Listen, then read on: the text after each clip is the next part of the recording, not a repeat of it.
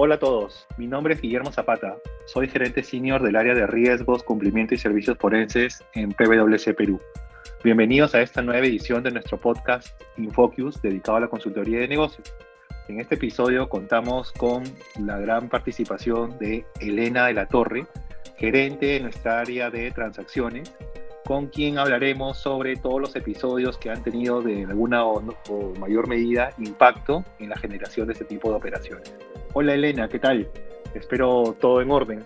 Eh, cuéntanos, bajo tu experiencia, cuál ha sido el impacto que la pandemia ha originado en el mundo de las transacciones, tanto a nivel local e internacional, y cómo esto ha impactado en el volumen de dichas operaciones. Gracias, Guillermo, por la presentación. Efectivamente, estamos viendo un panorama eh, a nivel global en donde la pandemia del coronavirus pues, se volvió un factor fundamental de control en el mercado de fusiones y adquisiciones. Muchas de las transacciones, por ejemplo, en el 2020, que habían empezado algún tipo de negociación, fueron pausadas por la incertidumbre y se vieron afectadas por la adopción de nuevos estilos de vida, ¿no? que en, aquella oportunidad nos centraban mucho más en un mercado cada vez más local, por el cierre de, fronteras o por el confinamiento en casa. Ya a partir del segundo semestre, en realidad, se empezó a ver eh, un cambio, ¿no?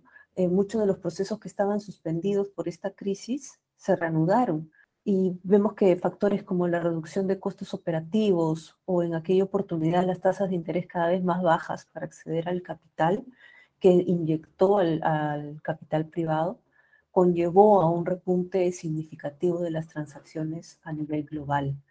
Esto permitió que los, niveles de negociación pensados en el 2021 superen significativamente la cantidad de acuerdos que se habían negociado eh, respecto al año anterior, ¿no? incluso superando eh, el año 2019.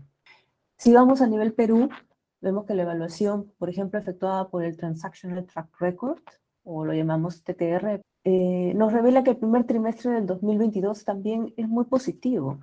Solo en este primer trimestre, el Perú reporta un total de 31 transacciones, de las cuales el 39% que tenemos el valor reportado representa 1.253 millones de dólares. Y si queremos hablar del volumen de las transacciones, pues eh, el volumen de las transacciones del primer trimestre del 2022 es muy similar al que se reportó en el 2021, en donde teníamos 32 transacciones, pero es muy superior al volumen que se había reportado en el primer trimestre del 2020, donde teníamos solo 24 transacciones. Y al cierre del primer trimestre del 2022 estamos ya con un valor revelado de transacciones que representa casi el 30% del valor de las negociaciones que se había revelado en el 2021. Incluso esto es hasta un 25% del total de los acuerdos negociados en todo el año 2021.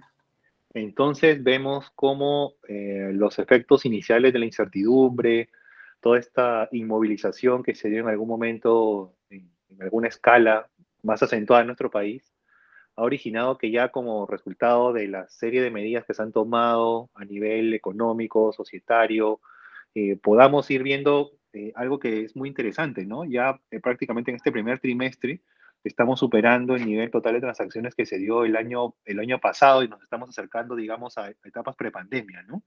Y, em, y en esa línea, Elena, ¿cuál crees tú que son los sectores que han aprovechado mejor las circunstancias en estos últimos años?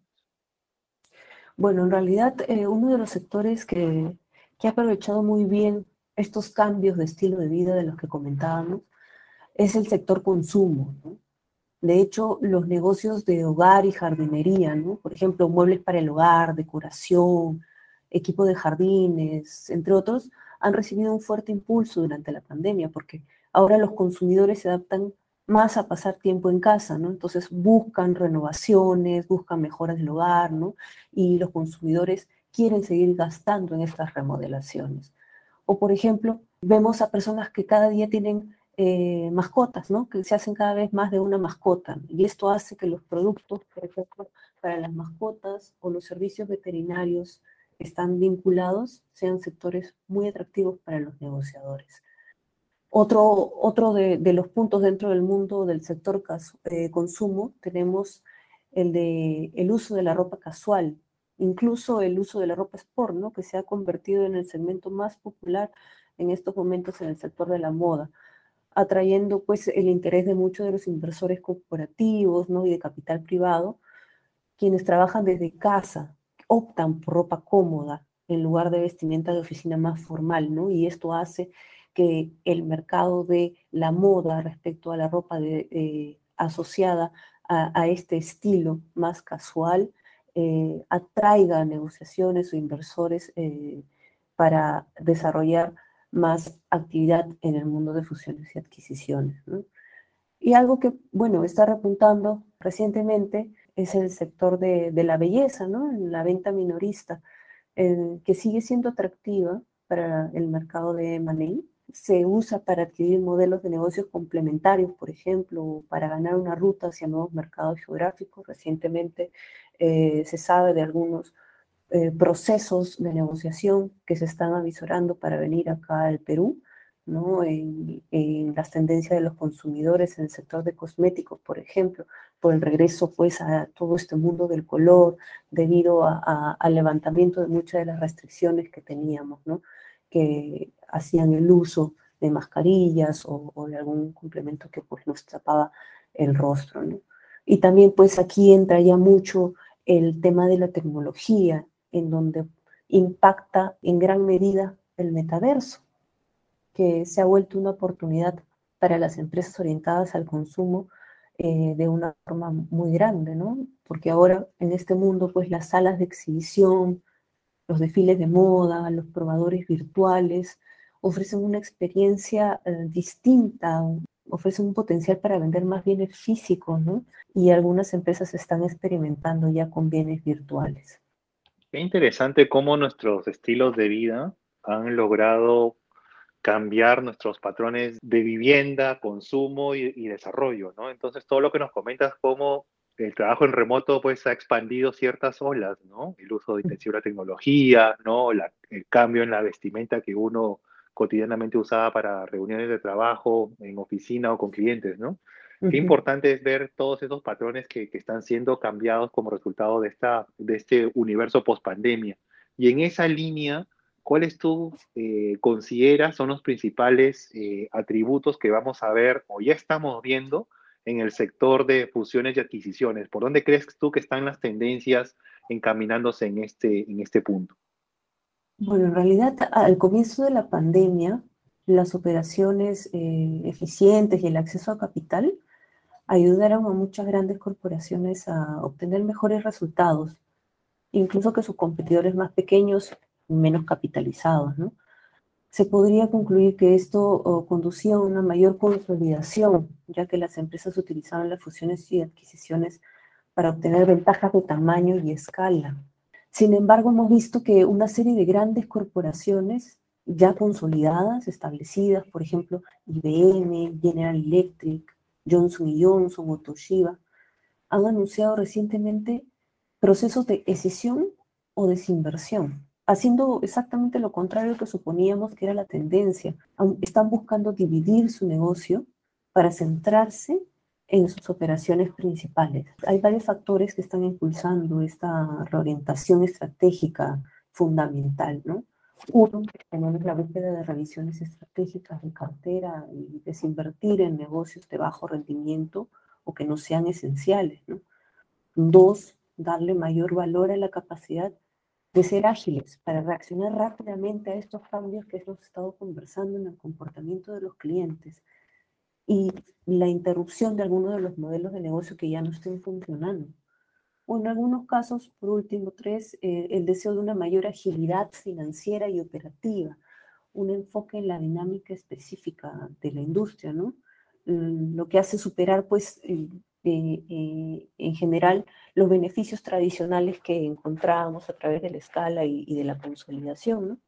Y es probable que estos factores conduzcan a más desinversiones en el año 2022. Pero hay que tener en cuenta también que la optimización de la cadena de suministros se ha vuelto un factor fundamental. Las empresas continúan aprovechando las fusiones y adquisiciones para generar agilidad y resiliencia frente a, bueno, a los predominantes vientos que estamos viendo en contra, ¿no? Esperamos que el 2022 traiga más acuerdos de integración vertical también, hacia arriba, por ejemplo, para asegurar materias primas, componentes clave, o hacia abajo para controlar cómo se distribuyen los productos. Muchas empresas que, que se enfrentan a la escasez de materias primas, insumos o manos de obra, por ejemplo, estos cierres de puertos o la escasez de contenedores de envío, especialmente aquellas en los sectores de fabricación, eh, productos farmacéuticos que hemos estado hablando y dispositivos médicos, ahora se centran en oportunidades de contratación interna para reducir los plazos de entrega y desarrollar una mayor resiliencia en sus cadenas de suministro, que es muy importante, ¿no?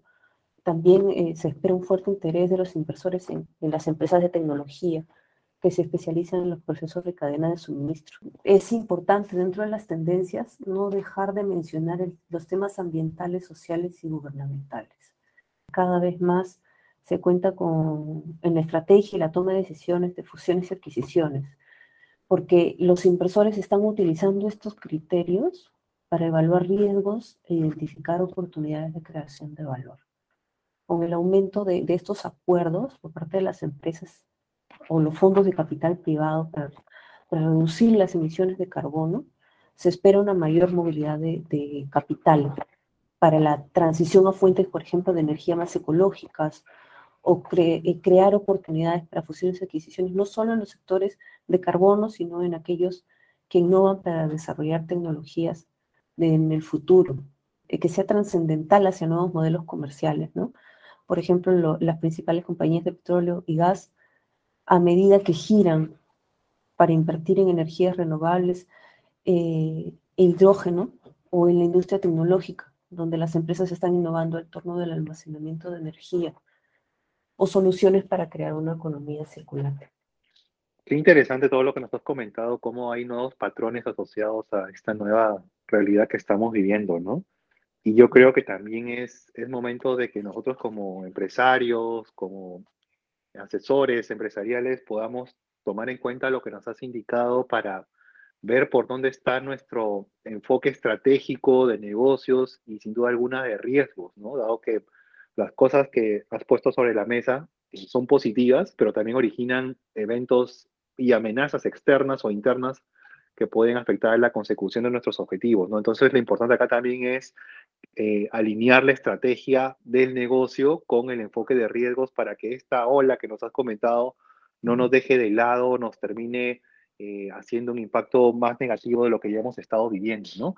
Y, y en esa línea, con la experiencia que tú, tienes, que tú tienes, ¿cuál crees tú que son aquellos principales eh, atributos que pueden marcar un valor diferencial al momento de estar ya sea negociando o cerrando una transacción. ¿Cuáles son aquellas situaciones que tú consideras son relevantes que marcan el devenir de una operación? En realidad, si estamos ante un escenario en que tenemos que evaluar nuestra estrategia, por ejemplo, sea de consolidación, de diversificación, o tal vez estamos buscando ingresar a nuevos mercados, hay estudios desarrollados por PwC en donde se ha demostrado que el valor diferencial para obtener un acuerdo exitoso se logra con la alineación de las capacidades entre el comprador y, la empresa objetivo, ¿no? O el objetivo. ¿A qué nos referimos exactamente cuando hablamos de capacidades? Pues no son otras cosas que el conjunto de fortalezas que crea un valor único y que diferencian a cada empresa. Por poner un ejemplo, tenemos la capacidad de diseño de Apple, o la capacidad de diseño de interfaz minorista que tiene Amazon.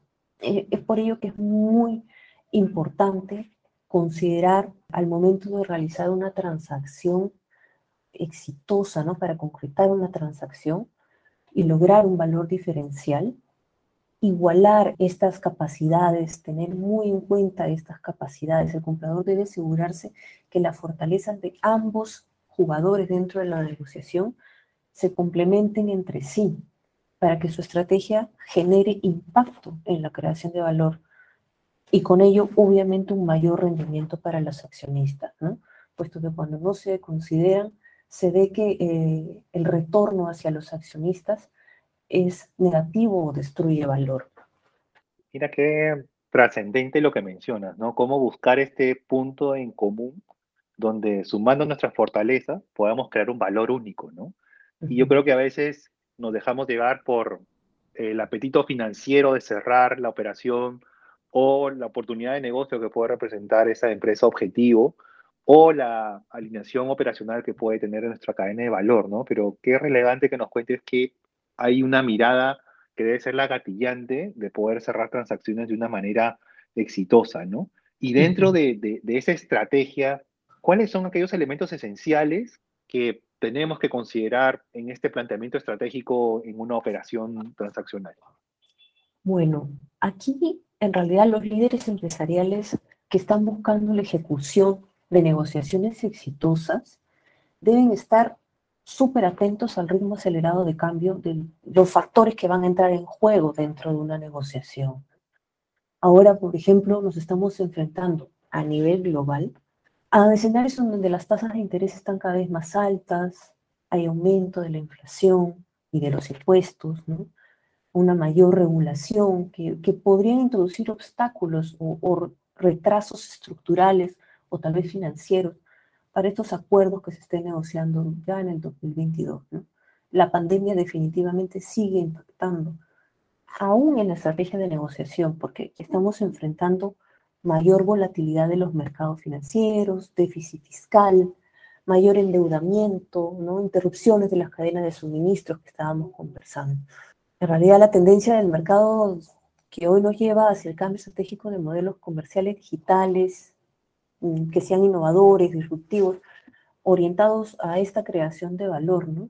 Por lo que es muy importante lograr la rentabilidad, pensar en el crecimiento a largo plazo, sea, como estamos viendo, a través de estrategias de desinversión o a, través de compras estratégicas.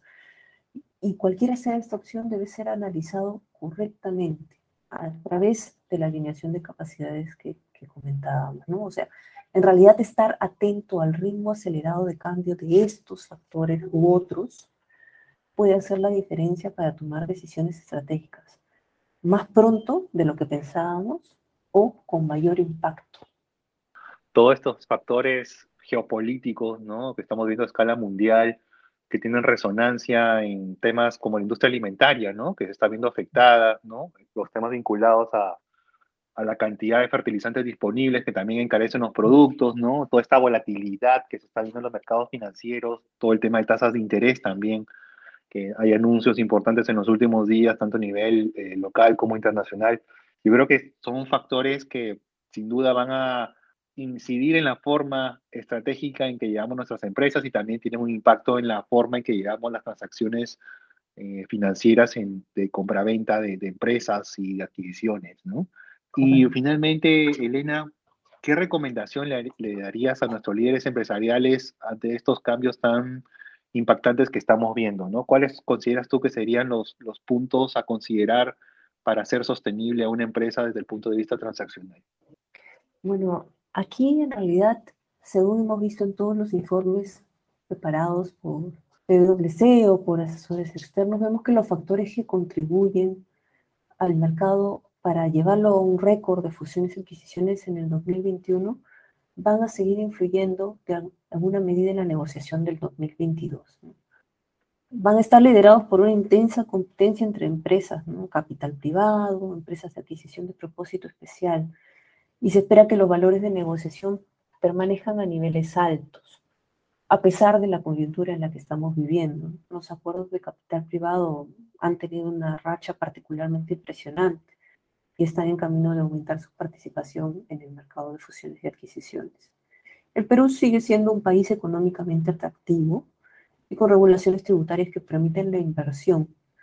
Y aún con la crisis política vigente que estamos viviendo, es considerado atractivo para la mayoría de, de negociadores internacionales, quienes no están dejando de estar atentos a los cambios constantes de la coyuntura peruana actual, que probablemente simplemente están esperando el momento oportuno, evaluando todas estas condiciones que hemos estado mencionando anteriormente. Por ello es importante que los líderes empresariales presten mucha atención a una serie de potenciales retrasos que son esperados producto de, estas situaciones en la realización de los acuerdos, producto de la volatilidad de los mercados financieros de los obstáculos macroeconómicos, ¿no? que evalúen los riesgos de la toma de decisiones estratégicas oportunas. El mercado de fusiones y adquisiciones se vuelve cada vez más importante para afrontar estratégicamente dichos riesgos, está comprobado, y además contribuye a seguir potenciando la recuperación económica y la creación de valor que tanto esperamos. Muchas gracias por esas eh, recomendaciones, ¿no? Y yo voy a extraer algunas de ellas. El Perú sigue siendo una plaza atractiva, ¿no? A pesar de todos los vaivenes que estamos viendo cotidianamente, ¿no? Entonces, yo creo que todos aquellos temas que nos has comentado, ser más ágiles, lograr una mayor eficiencia operativa, manejar, manejar también nuestra cadena de suministro, reforzarla, buscar este alineamiento de capacidades, yo creo que son temas que sin duda alguna deben formar parte de la agenda empresarial. Eh, nada, Elena, yo te doy las gracias por, por tu tiempo. Ha sido una charla sumamente enriquecedora. Esperamos que esto también sea de interés de todos nuestros oyentes. Los invitamos a ustedes a que nos sigan en nuestras redes sociales. Nos pueden hacer llegar sus comentarios, algunos temas que quisieran tratar a futuro. Nosotros estamos dispuestos a, a escucharlos y cualquier feedback de ustedes es bienvenido. Te agradecemos, Elena, nuevamente por tu tiempo y a todos ustedes que, que estén muy bien y que pasen un excelente resto del día. Nos vemos hasta el próximo episodio de nuestro podcast Infocus.